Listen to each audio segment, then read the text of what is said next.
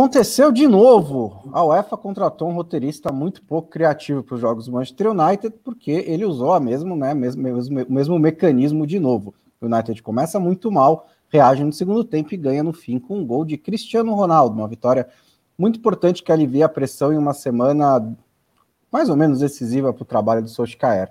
Favoritos também venceram na Champions League, o Bayern de Munique goleou, o Benfica meio de repente, o Villarreal ganhou do Young Boys, o Red Bull Salzburg ganhou do Wolfsburg, o Chelsea goleou o Malmo e até a Juventus ganhou fora de casa contra o Zenit. O Barcelona conseguiu sua primeira vitória nessa Champions League, o que o deixa em uma situação muito mais tranquila do que estava antes. Estou aqui no Expresso Trivela, mais uma edição em que a gente repercute o que aconteceu no dia de jogos da Champions League. Boa noite, Leandro Stein. Tudo bem? O que, que chamou a atenção nessa rodada? Boa noite, tudo certo? É, Cristiano Ronaldo com peso imenso, né? No resultado inédito da Atalanta, esses 2 a 0 em Old Trafford no, no fim do primeiro tempo.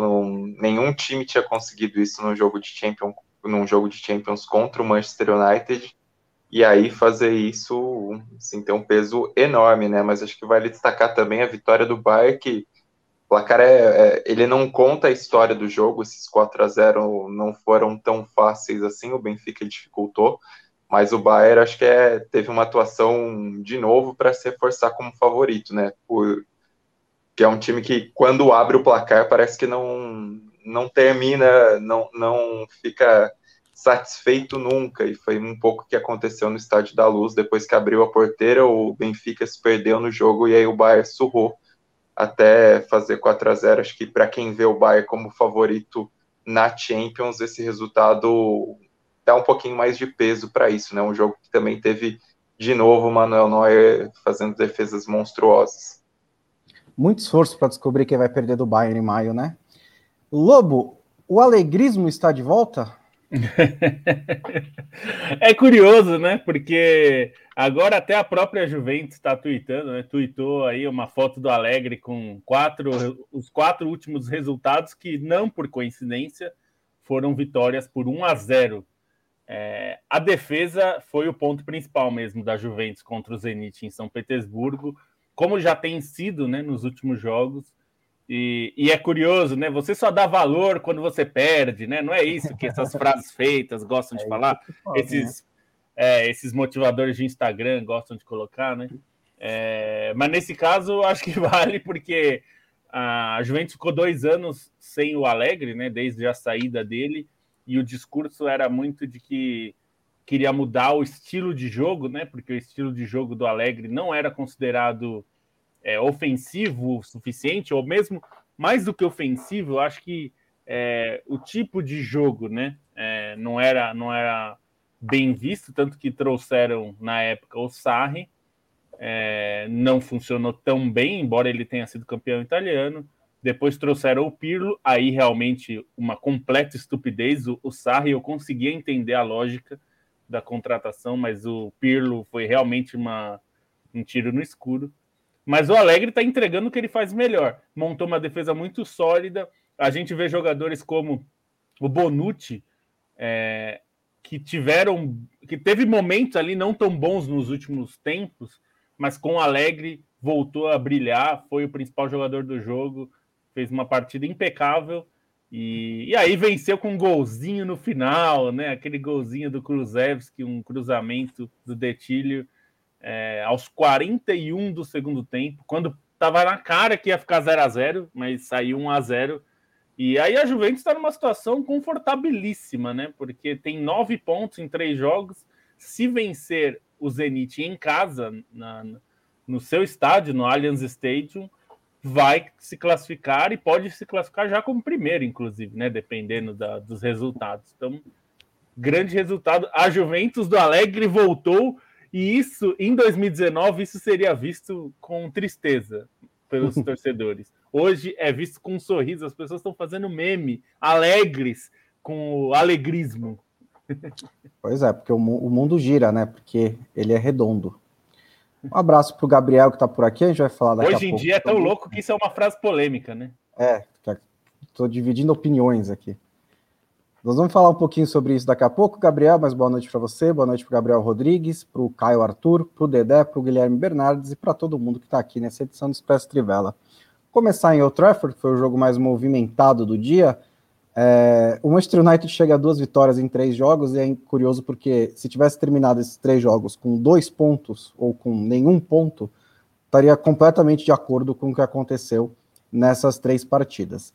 É, fiz a brincadeira do roteiro porque é assim: a questão é a seguinte: se você tem problemas, você não resolve esses problemas, você vai continuar né, tendo esses problemas.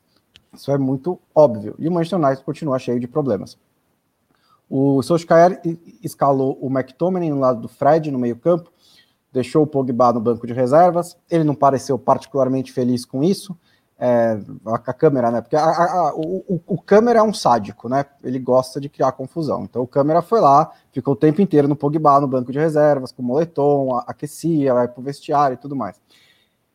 E não funcionou também, não foi isso que deu mais sustentação para o meio-campo do Manchester United. São dois problemas principais desse time: não conseguir controlar o jogo e a recomposição defensiva, né, a pressão. E aí a Atalanta é mestre em pegar esses times e cortar essas, as linhas como se fosse manteiga. Foi isso que a Atalanta fez no primeiro tempo. É, a, bola nas costas da defesa para o Zapa Costa, saiu o gol do Pasalic, depois um gol de escanteio, criou algumas outras oportunidades. Manchester United também criou. O Musso foi um dos melhores jogadores em campo, fez boas defesas para impedir gols do, do Manchester United. Mas, no geral, foi um jogo completamente maluco. Foi um jogo lá e cá, foi um jogo em que né, a Atalanta chegava, o Manchester United chegava. No segundo tempo melhorou um pouco, é, como aconteceu contra o Vila Real. O Bruno Fernandes é espetacular, ele consegue dar uns passes que é são absurdos, né? Você não precisa de criação coletiva quando você tem o Bruno Fernandes. Ele bota os caras na cara do gol com qualquer bola que ele recebe no meio-campo. O Rashford recebeu uma dessas e descontou. É, o Solskjaer mexeu no time, colocou o Pogba no lugar do McTominay, colocou o Cavani, colocou o Sancho, e aí logo em seguida, é, bola parada, a bola volta para a direita, e o Fernandes cruza, o Cavani dá um desviozinho, e o Maguire empata. E aí, é, é tava na cara também que ia virar, porque chegou uma hora também a Atalanta não fez um bom segundo tempo também. A Atalanta estava muito desfalcada na defesa, né? Tava sem o, Gozens, tava sem o Rateboer, tava sem é, zagueiros e, e ela não defendeu bem nenhum desses gols do Manchester United. E aí saiu o cruzamento do Shaw para o Cristiano Ronaldo fazer 3 a 2 ah, o, o que é curioso em relação a esse resultado especial é que é, tá, tá, tá, começando a se criar né, a narrativa de que o Cristiano Ronaldo está salvando o emprego do Solskjaer. E isso não é verdade, assim, desse jeito que é colocado, certo? É, os gols do. O, o, porque essa frase parece que o Cristiano Ronaldo chegou a um barco que estava afundando e ele está mantendo o barco né, navegando.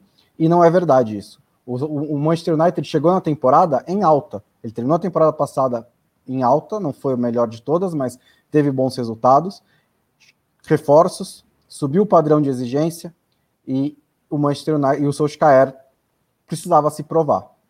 Nesse ponto, ok.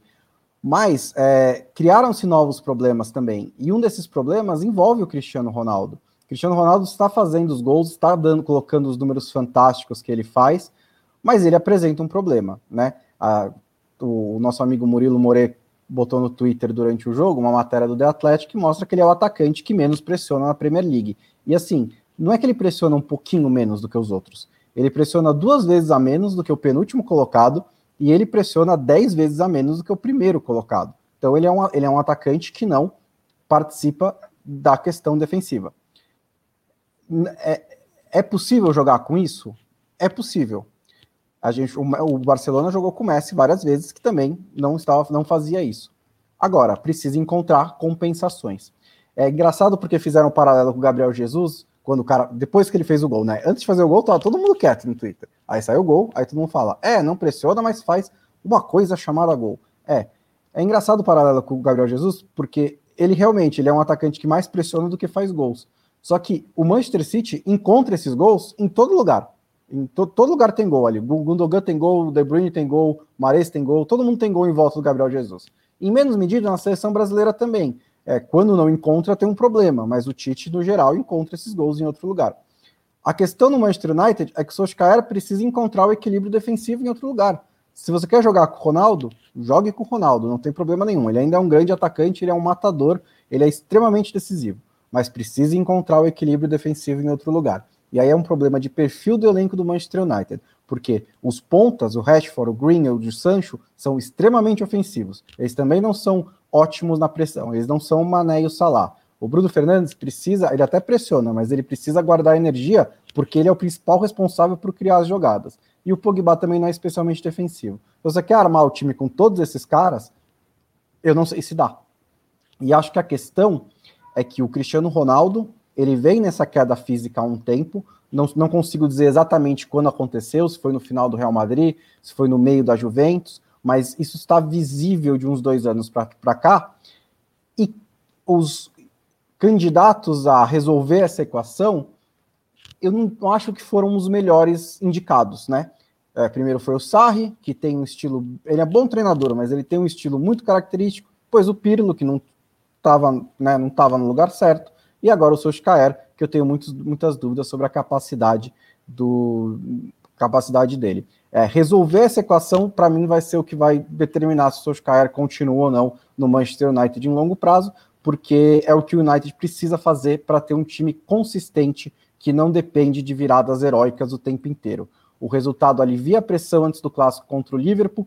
É, inclusive, uma vitória contra o Liverpool é exatamente o que o Solskjaer faz para se manter no cargo, né? Esse tipo de resultado que ele tira do nada e aí todo mundo esquece o que vem acontecendo. Mas o United está numa tá num, num momento de, de, de, meio que num, numa encruzilhada na temporada, né? para onde vai. Pode recuperar, pode conseguir consistência, mas nesse momento está embicando para baixo. É, e acho que um ponto aí talvez seja, é, olhando até o exemplo que você deu do Messi no Barcelona, o Barcelona não era um time de sufocar a saída de bola adversária com o Messi. E esse é o ponto importante. Assim, se você tem um jogador como o Messi ou como o Cristiano Ronaldo, e a gente vê isso no PSG, né? O PSG não tem sido um time de pressão na saída de bola. E eu acho absolutamente compreensível que seja assim, porque se você quiser fazer isso, pressão na saída de bola, com Neymar, Mbappé e Messi, seu time vai tomar bola nas costas o tempo todo, porque a pressão vai ser ultra falha. Então acho que a questão é essa. O Manchester United tem que entender, e o Solskjaer tem que entender que a pressão não vai poder ser desde o começo, vai ter que ter um outro tipo de posicionamento é, talvez e isso não significa, porque as pessoas também são meio binárias às vezes, né? Não significa que o time vai ser reativo, né? Porque virou uma palavra mágica também. Ou você constrói, ou você é reativo, tal. Não, as coisas não são. Existem muitas formas de jogar. Você não precisa ser o, o Liverpool do Klopp, é, necessariamente, que é um time que, de fato, se você, você precisa é, ter uma aptidão física acima da média. Não é um time que aguenta um jogador, um jogador como o Messi ou o Cristiano Ronaldo é, faria com que o Liverpool perdesse sua característica mais forte. É, então a, a, é uma questão de adaptação. O que, que, você quer ganhar com o Cristiano Ronaldo, você sabe que o que você vai perder também. E, aí, e não, eu não acho que é um problema. Tem muitos. O Barcelona dos bons momentos é, não tinha essa pressão na saída. Vamos lembrar do ataque MSN, que a gente exaltou bastante, com toda razão. Estava longe de ser um ataque que pressionava a saída de bola, né? O Soares não fazia isso. O Neymar recompunha pelo lado, mas não pressionando a saída. Ele, na verdade, ele voltava. Né? é, acho que não era a principal característica, mas pressionava alguma coisa, né?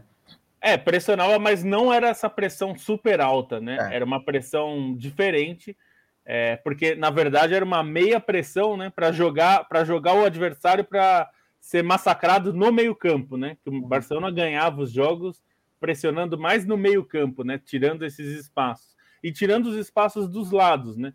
Que esse é um ponto que talvez o Solskjaer precise pensar. Talvez seja um time que você precise forçar o adversário a jogar pelos lados do campo, onde o United tem mais capacidade de pressionar e aí obrigar o adversário a não conseguir jogar pelo meio, e aí pelos lados, com os laterais que tem, com os jogadores de, de ponta, né, que, que conseguem fazer ali um jogo mais recuado se for necessário, e não, não necessariamente pressionando, mas fechando espaço, é. né? Você consegue. Mas é uma adaptação que o time está sofrendo para fazer, né? O, o, o, ponto principal é que os, os principais trabalhos coletivos hoje em dia eles são baseados em sistemas de pressão. Né? É. é difícil você encontrar um deles que não é. Mesmo do Manchester City, que na temporada passada deu uma. baixou um nívelzinho de pressão, é, passou a deixar um pouco mais a bola com o adversário, defender um pouco mais atrás, baixar o bloco, blá blá blá. Ainda é um time que pressiona quase o jogo inteiro, né? Tem vários longos períodos de pressão. O Bayern de Munique, o, o Liverpool do Klopp, são todos é, é, é, é basicamente um pré-requisito hoje em dia para você ter um, um, coletivo forte. E aí a gente está tendo times que estão tentando encaixar esses craques sem conseguir fazer essa pressão. E aí quando vem o embate, é difícil compensar, né? E a Atalanta é um time de muita pressão também, né? Um time também que é. faz isso muito bem.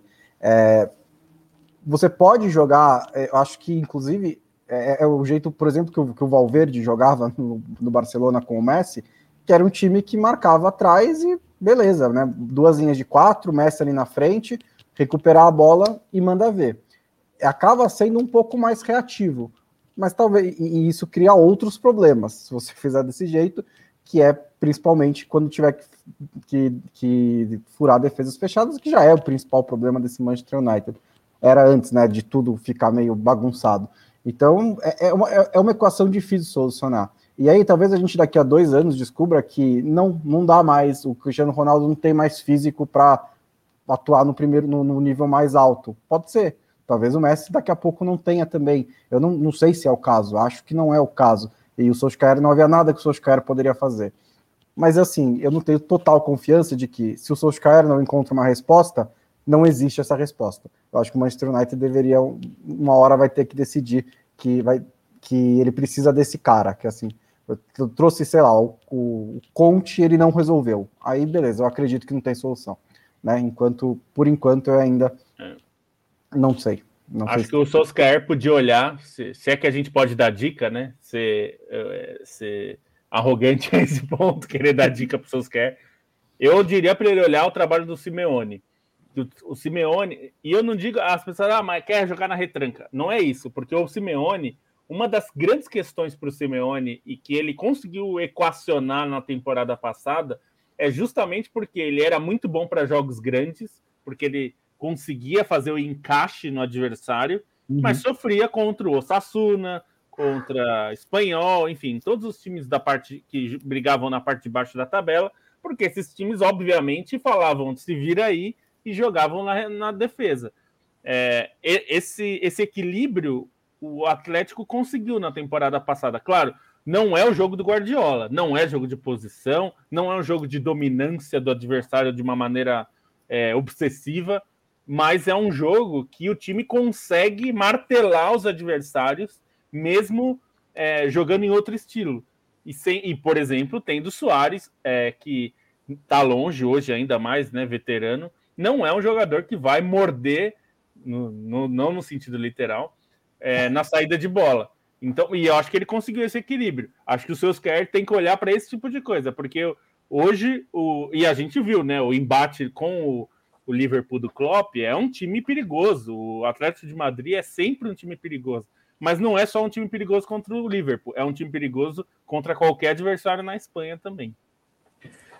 Bom, Manchester United é, lidera esse grupo com seis pontos, empatados em quatro estão a Atalanta e o Vila Real. Dá uma palhinha desse Vila Real 4 Young Boys 1 para a gente, está é uma vitória expressiva dos espanhóis. É uma vitória expressiva, mas também foi um jogo meio malucão, assim, que não dá para considerar muito o placar ao pé da letra para traduzir o que foi o jogo. Villarreal aproveitou bem os primeiros minutos, marcou dois gols com 16 minutos de jogo. É, um gol do Pino, que, do Jeremy Pino, que foi bem, né, apareceu bem na Liga das Nações, e outro do, do Gerra Moreno. E aí depois o jogo virou um bombardeio do Young Boys. O Villarreal ainda teve uma chance no contra-ataque, mas era basicamente uma sucessão de ataques rápidos do Young Boys quando conseguia encaixar, quando conseguia achar espaço foi impressionante a maneira como o time desperdiçou chances, assim, alguma, alguns lances inacreditáveis, é, bola no travessão, enfim, o time não conseguiu aproveitar. No segundo tempo ainda continuou é, num ritmo mais alto o Young Boys. O Villarreal até meteu uma bola no travessão no começo, mas o Young Boys ainda dominava. É, parou em boas defesas do Rulli e aí descontou só aos 32 do segundo tempo. E aí, naquela hora que se esperava um abafa mais contundente para buscar um possível empate, isso não aconteceu. E aí, no finalzinho, o Villarreal conseguiu marcar mais dois gols é, marcou com o Alberto Moreno, depois outro gol com o Chukwueze, e aí isso dimensiona, né? O, o Villarreal foi eficiente, bem mais eficiente, principalmente comparando com as chances do Young Boys, e aproveitou as duas pontas do jogo. Ele construiu o placar no começo e no final matou com essa goleada, e acho que vale destacar, né? O Villarreal tem uma temporada por enquanto, irregular. Tem alguns jogadores se saindo bem, mas é uma temporada em si irregular. No próprio campeonato espanhol, o time está variando muito e, e, é importante essa vitória dentro do contexto da Champions, num grupo relativamente embolado.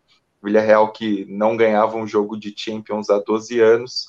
E enquanto isso, o Young, o Young Boys perde em casa, acho que tem um peso por perder em casa, mas é um time que já demonstrou qualidade e, e esse foi um jogo que não aconteceu para eles, né? Se tinha acontecido favoravelmente contra o Manchester United, dessa vez foi um jogo que não aconteceu favoravelmente para eles. Bom, vamos passar de grupo, vamos para o grupo E. É...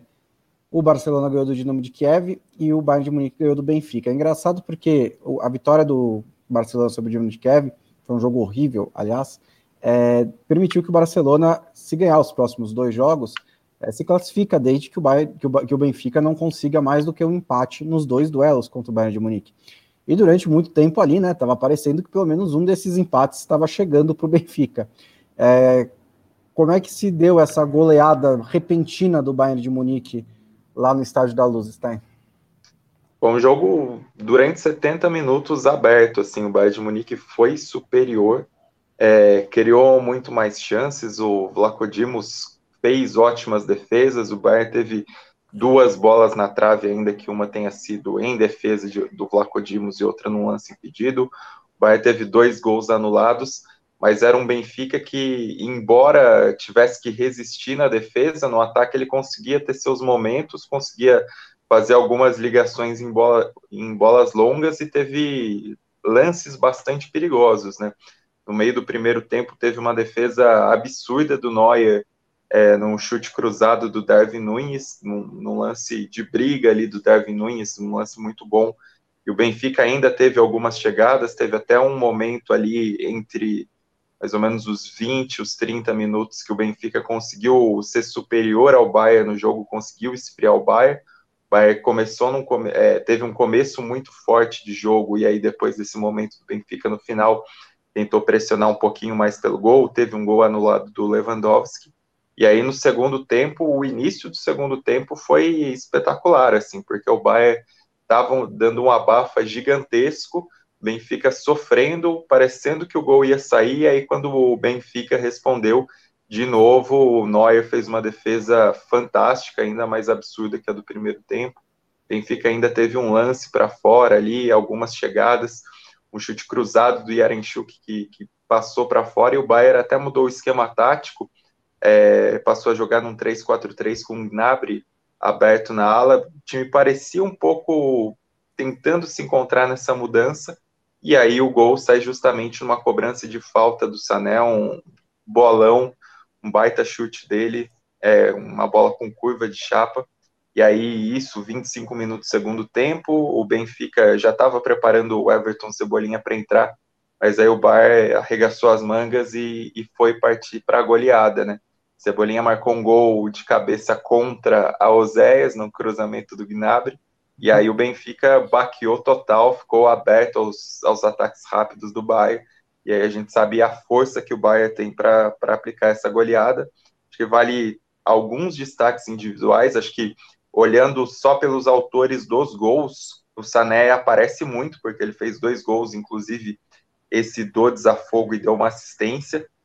Mas acho que vale destacar também a entrada do Gnabry, que também participa de jogadas de dois gols, acabou sendo importante saindo do banco.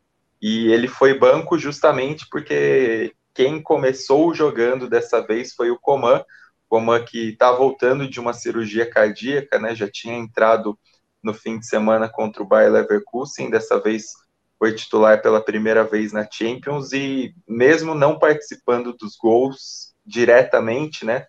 Ele acabou eleito melhor em campo porque ele fez um jogo absurdo, assim, quase nesses 70 minutos em que o Bayern foi superior, é, a maioria absoluta das jogadas do Bayern surgiu em lances do, do Coman pela esquerda, entortando, teve uma, uma hora lá numa bola na trave que ele né, deu uma sequência de dribles no Diogo Gonçalves que deu até dó.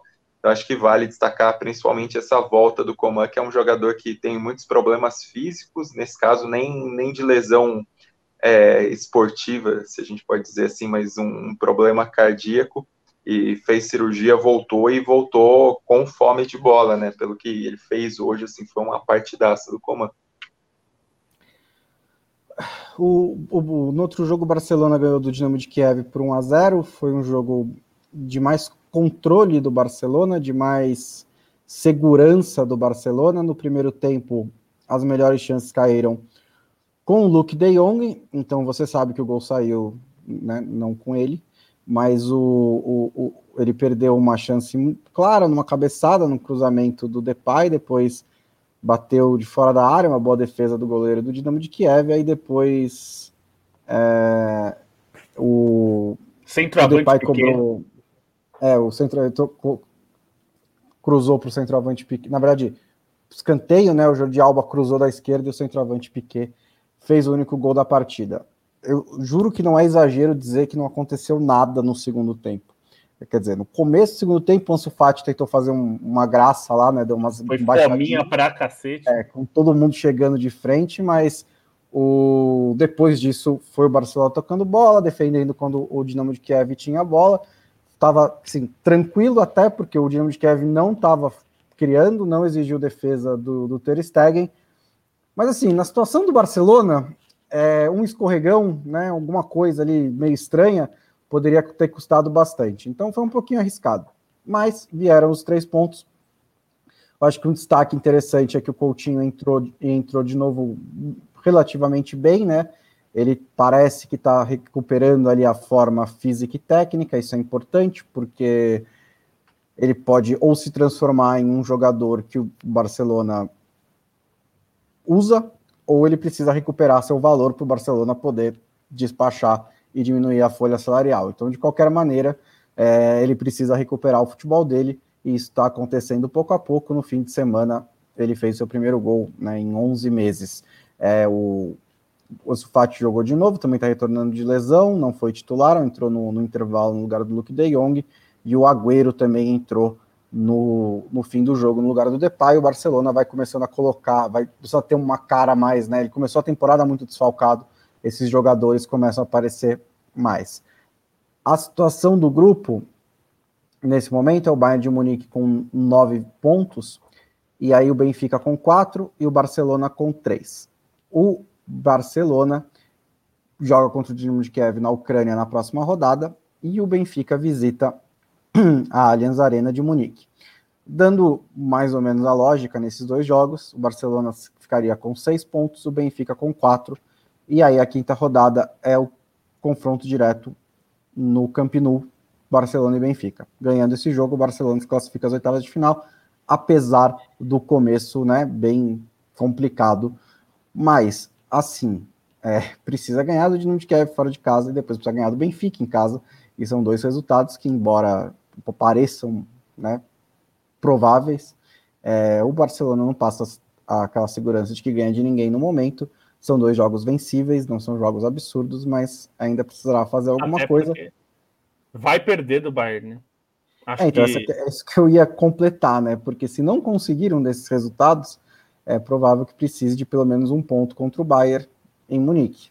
Não tem sido fácil conquistar um ponto do Bayern em Munique. Nem, nenhum. Não é impossível, mas não é vamos dizer que se depender desse resultado, é. É, não, então, vai, não vai funcionar, né? Meu, meu conselho para o Barcelona, assim como amigo mesmo, é ganhar os próximos dois jogos, porque senão é. vai ficar difícil a situação.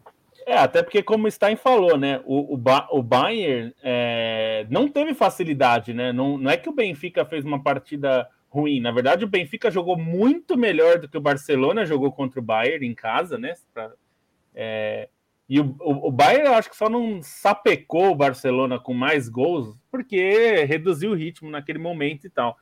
Porque o Bayern hoje teve bem mais dificuldades, o Benfica foi um time muito melhor, e mesmo assim o Bayern, na hora que abriu o cadeado, aí arregaçou mesmo e aproveitou. É muita qualidade, o time é muito bom. Mas é, acho que esse é o alerta, né? O, o Benfica tomou 4 a 0 jogando muito melhor que o Barcelona jogou né? contra o Bayern. É, a diferença é, é uma, né? Teve jogo. Teve jogo. Teve jogo. Bayern e Benfica. O, o primeiro gol foi. Foi 15 é, o primeiro gol tempo? 25, foi 25. É, então, até ali tava. O Bayern era até melhor, mas dá para dizer que tava tendo jogo, né? Era, não era um negócio, né? É, tinha, era que tinha algum, alguma disputa, né? É que depois é. deixou de ter. É, e nessa vale ponderar a tabela que, de certa maneira, acabou ajudando o Barcelona por postergar esse segundo jogo com o Bayern e ter esses dois jogos com o Dinamo de Kiev antes. Tudo bem que o Benfica tem seu lado é, de incompetência de ter só empatado com o Dinamo de Kiev, né, no, no jogo que, em teoria, seria mais acessível no grupo, mas a tabela ainda acaba dando uma ajudinha nessa conformação para o Barcelona, de certa maneira. É, e olha, de todos os times, eu ainda acho que o Bayern é, vai ser o time a ser batido, né? Não, claro, é, o mata-mata é outro campeonato, mas acho que nenhum time é, nos melhores dias jogou o que o Bayern joga é, em termos de consistência e de capacidade. É, eu acho que o mais perto disso foi o Liverpool, e eu acho que o Liverpool ainda não jogou o que o Bayern tem jogado nesses jogos.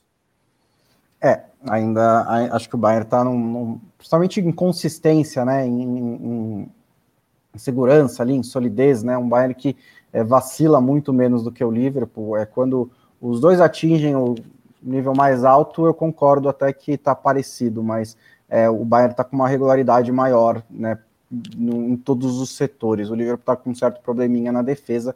É, o Manchester City também atinge esse nível e aí também tem, até tem mais regularidade até do que o Liverpool em termos de desempenho, mas também está com um probleminha no ataque. Então tá, o, são os dois lados de uma moeda ali na Inglaterra e o Bayern parece e é começo de trabalho ainda, né? O Nagelsmann tem, sei lá, três meses no Bayern de Munique. Temos que lembrar disso, né? É, e já está atingindo esse nível. Falando em treinadores alemães, Lobo, é um bom gancho que eu peguei aqui. O Chelsea goleou o Malmo por 4 a 0. É, uma vitória protocolar, foi isso? Foi você colocou que usou a profundidade do elenco e acho que o preocupante foi o Lukaku saindo machucado no primeiro é. tempo, é. né? Pois é, é, não, foi uma vitória tranquila. O Chelsea não, não precisou nem engatar a terceira marcha, assim, foi é, uma vitória é, relativamente controlada em termos de esforço. É, o time conseguiu a pressionar desde o começo e aí, logo no começo, já saiu o gol, né? já conseguiu marcar é, o seu gol, e aí as coisas facilitaram um pouco. Eu acho que o que complicou mesmo é, foi essa, essa saída do Lukaku. Eu não acho que foi uma lesão grave, não pareceu, mas isso não dá para saber, né? Pode ter sido e, o, e, e não parecer só. É, porque depois que fez o primeiro gol com o Christensen, uma, uma jogada, um rebote de escanteio, sobrou ali, o Thiago Silva cruzou, ele fez um gol bonito. Aliás, primeiro gol dele pelo Chelsea no profissional, que eu fiquei surpreso. Eu também. Faz tanto, faz tanto, tempo que ele tá lá, né? É, não, não é sobrou primeiro... nenhuma cabeçadinha, né? Assim. Pois é, é o primeiro gol dele como, como profissional do Chelsea, né? Ele já fez por outro clube. Mas é, foi um time bem é, consistente. O segundo gol sai de pênalti, um pênalti em cima do Lukaku, que é o lance que gera a lesão. Ele até volta para o jogo. O Jorginho fez o gol, né? Bateu o pênalti. Aliás, bateu o pênalti é, de um jeito diferente. Ele não deu aquela paradinha antes, ele bateu direto e bateu bem. É, mas aí o Lukaku teve que sair. E aí acho que a profundidade do elenco tem a ver com isso também, porque saiu o Lukaku e o Kai Havertz estava no banco. Sim. Porque o Chelsea vários jogadores hoje que atuaram como titulares não são titulares sempre. É, e aí o Havertz é um desses que às vezes é titular, às vezes não, depende do jogo. Hoje ele estava no banco, entrou no lugar do, do Lukaku e foi muito bem. É, acabou, inclusive, fazendo um dos gols, participa de um outro gol, porque é quando ele dá o passe para o Antônio Rudiger sofrer outro pênalti, que o Jorginho também converteu. É, então, ele é muito bom jogador e estava no banco, né? E, e, antes do fim do primeiro tempo, o Timo Werner se machucou. Aliás, uma coisa que, se eu não me engano, o Stein falou em algum dos nossos podcasts, enfim, alguém de nós aí, no nosso, alguém dos programas falou sobre. É, muita gente descartava o Timo Werner, né?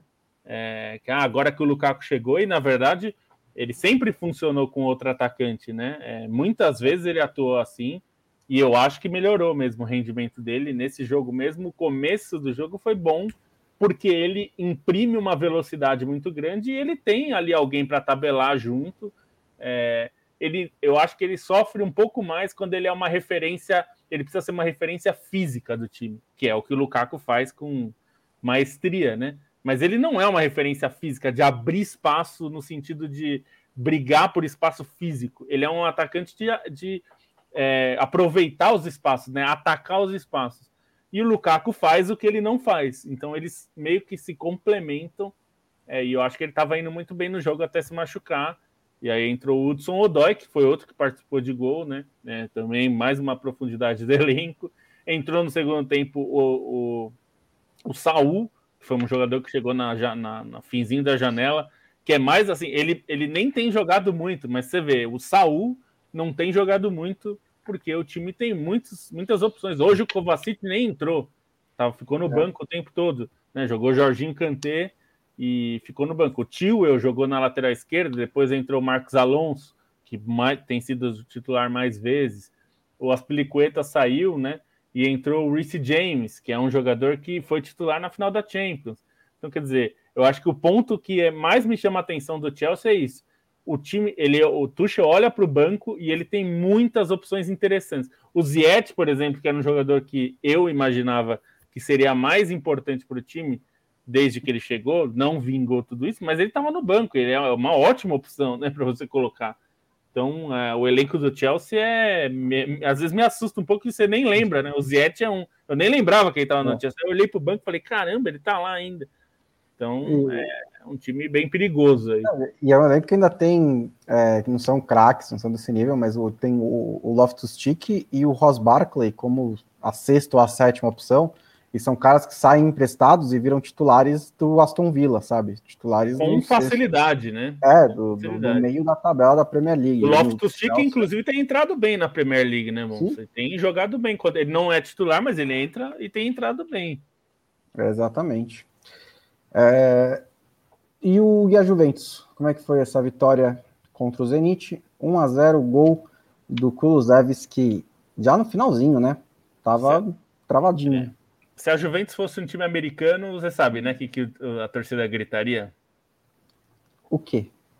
Defense. Defense. é verdade. Porque é um pouco isso, o Alegre consertou. Então foi muito bom ali em termos defensivos. É, acho que o que mais me impressiona do tipo de jogo que o Alegre conseguiu impor é que o Zenit parecia num labirinto. O uhum. Zenit, às vezes, que atacava, é, olhava para um lado, tocava a bola, e olha que eu acho que tem dois jogadores em ótima fase, o Malcolm e o Claudinho, né? Estão indo muito bem no campeonato russo, mas não, não tinha assim era uma era um labirinto mesmo porque você jogava a bola de um lado para o outro e não tem espaço nenhum em lugar nenhum então e aí tem uma hora que a Juventus cerca cerca o jogador com a bola toma a bola e aí acabou o ataque então uhum. assim na maior parte das vezes o Zenit não levou perigo porque chegava até perto da área mas não conseguia realmente atacar ou acontecia aquela coisa que é muito clássica desse time da Juventus que é no momento que tem um pouquinho de espaço, Claudinho, uma hora, recebeu uma bola dentro da área com algum espaço. Se você não finalizar de primeira, não dá.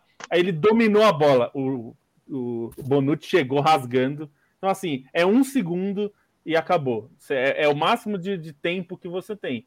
Esse é um grande mérito. São quatro vitórias seguidas por 1 a 0 É o Alegre né, mostrando que ele é muito bom nisso. é, não parecia suficiente para a Juventus e a Juventus viu que sem isso a vida pode ser bem pior. Então agora está bem feliz e volta. Ainda no, no italiano, ainda não muito, mas na Champions vai se classificar com o pé nas costas, talvez em primeira, né? Porque vai pegar o, o Chelsea ainda em Stamford Bridge, é, mas pode empatar, né? Se empatar Sim. o jogo, por como venceu em casa, é, pode ficar em primeiro, que seria uma bela vantagem. Né? Seria uma bela vantagem. Né? Ganhou em casa por 1 a 0 então é, não pode perder para. Não, pode, né? Se for pode perder se for por 2x1, né? É, se perder por 2x1 também. Se perder fazendo gols e por um gol de diferença. Exatamente, exatamente isso aí. É, o confronto direto é o critério de desempate da UEFA. Outros campeonatos é saldo de gols, porque eles gostam mesmo é de confundir a gente. É, como disse o Lobo, Juventus tem 9 gols, Chelsea tem 6, Zenit tem 3, Malmo tem 0. Também você falou eu falei gols? gols? É. Ah, tá. É, não, gols não é isso, não. É pontos mesmo. Juventus é, nove... Até porque a Juventus não tem nove não gols. Tem nove gols. Juventus nove pontos, Chelsea tem seis pontos, Zenit tem três, o Malmo tem zero. Vamos fechar, passar a régua aqui na terceira rodada da Champions League com o um grupo que não acredita em vitórias. Né? É o grupo que. um grupo que não acrescenta nada. É, que não, não acredita em, em, em que competir é o bastante porque só o Salzburg ganhou até agora, ganhou dois jogos, o resto tá todo mundo, ninguém conseguiu ganhar. É, o Salzburg fez 3 a 1 no Wolfsburg, tá assumindo ali, assumiu a liderança, tá, tá, na liderança do grupo já com quatro pontos de vantagem para o Sevilha e vai se caminhando aí para as oitavas de final, né, Stein? É, o Salzburg fez uma boa partida hoje contra o, o Wolfsburg, né? E quando a gente falava um pouco desse grupo, a gente analisava que o, o Salzburg poderia se aproveitar um pouco dessa experiência de Champions, né? Um time que mudou de técnico para essa temporada, muda de elenco basicamente todo ano, mas é um time que tem se acostumado a, a fazer bons papéis na Champions. Dessa vez estava num grupo mais acessível, então eu acreditava na classificação do Salzburg e isso vem se cumprindo. Vale destacar o ADM que mais uma vez marcou um gol é, se, é, vem sendo decisivo nessa Champions, nessa temporada em si, mas o, o, destaque do jogo em si foi o Okafor, que no segundo tempo conseguiu definir o placar, conseguiu marcar os dois gols da vitória, né, depois que o primeiro tempo terminou empatado com um gol do Mecha para o Wolfsburg, depois que o ADM abriu o placar, e aí o, o Okafor no segundo tempo marcou os dois gols do Salzburg, é, e um grupo que acho que o Sevilha acaba como grande decepção, né? Com três empates até aqui. É, dá até para dizer que o empate em si contra o Salzburg na primeira rodada, o Sevilha deu um pouco de sorte pelos pênaltis perdidos, né? É, então, acho que o, o Sevilha, dentro disso, dentro desse grupo em que o Lille é um time que perdeu muito em relação ao ano passado, principalmente por causa da mudança de técnico, e o Wolfsburg é um time que mudou de técnico também e não, não é necessariamente o mais confiável. Acho que o Sevilha que, que fica devendo um pouco mais dessa chave, né? Vai saber se o Sevilha não quer se classificar para a Liga Europa, como tanto gosta. Pode ser também. É, é um grupo que eu imaginava o Salzburg e o Sevilha na, nas duas vagas, é o que está acontecendo agora, mas o Sevilha está ali porque alguém precisa estar ali, né? Empatou um jogo a mais, o Lille e o Wolfsburg perderam do, do Red Bull Salzburg. É, Sevilha e Lille foi interessante, né? O Sevilha, assim, no primeiro tempo foi mais movimentado, no segundo tempo não aconteceu quase nada. O primeiro tempo até foi um pouquinho bem, bem movimentado, o Sevilha fazendo, é, chutando bastante fora da área, mas não realmente levando muito perigo. O, o Lille jogou bem na sua característica mesmo também, com é, bolas longas, né, tentando acionar ali o, o. É, a melhor chance do, do Lille no jogo foi um erro na saída de bola do Sevilha. O Renato Sanches ficou cara a cara com o Bono e carimbou o peito esquerdo do Bono. Depois disso, teve muito pouca coisa que aconteceu, especialmente no segundo tempo. E aí tivemos mais um empate. É Salzburg com sete pontos na liderança do grupo, Sevilha com três, Lille com dois, Wolfsburg com dois. É inevitável, gente, dois times desse grupo estarão nas oitavas de final da Champions League. Mais alguma coisa, senhores, que vocês querem dizer daí da, da terceira rodada da fase de grupos da Champions League? Acho que passamos já por todos os jogos que vocês gostariam de acrescentar. É só falar não de Champions, mas hoje destacar um jogo de Liga Europa, né? Que teve Spartak ah, é? Moscou é? e Leicester na Rússia, um jogo perdido aí, né? Por causa de, de questão logística e uma grande vitória do Leicester que estava devendo na competição, estava devendo na temporada em si e vinha muito motivado pela vitória sobre o Manchester United na Premier League, baita jogo, né, no fim de semana.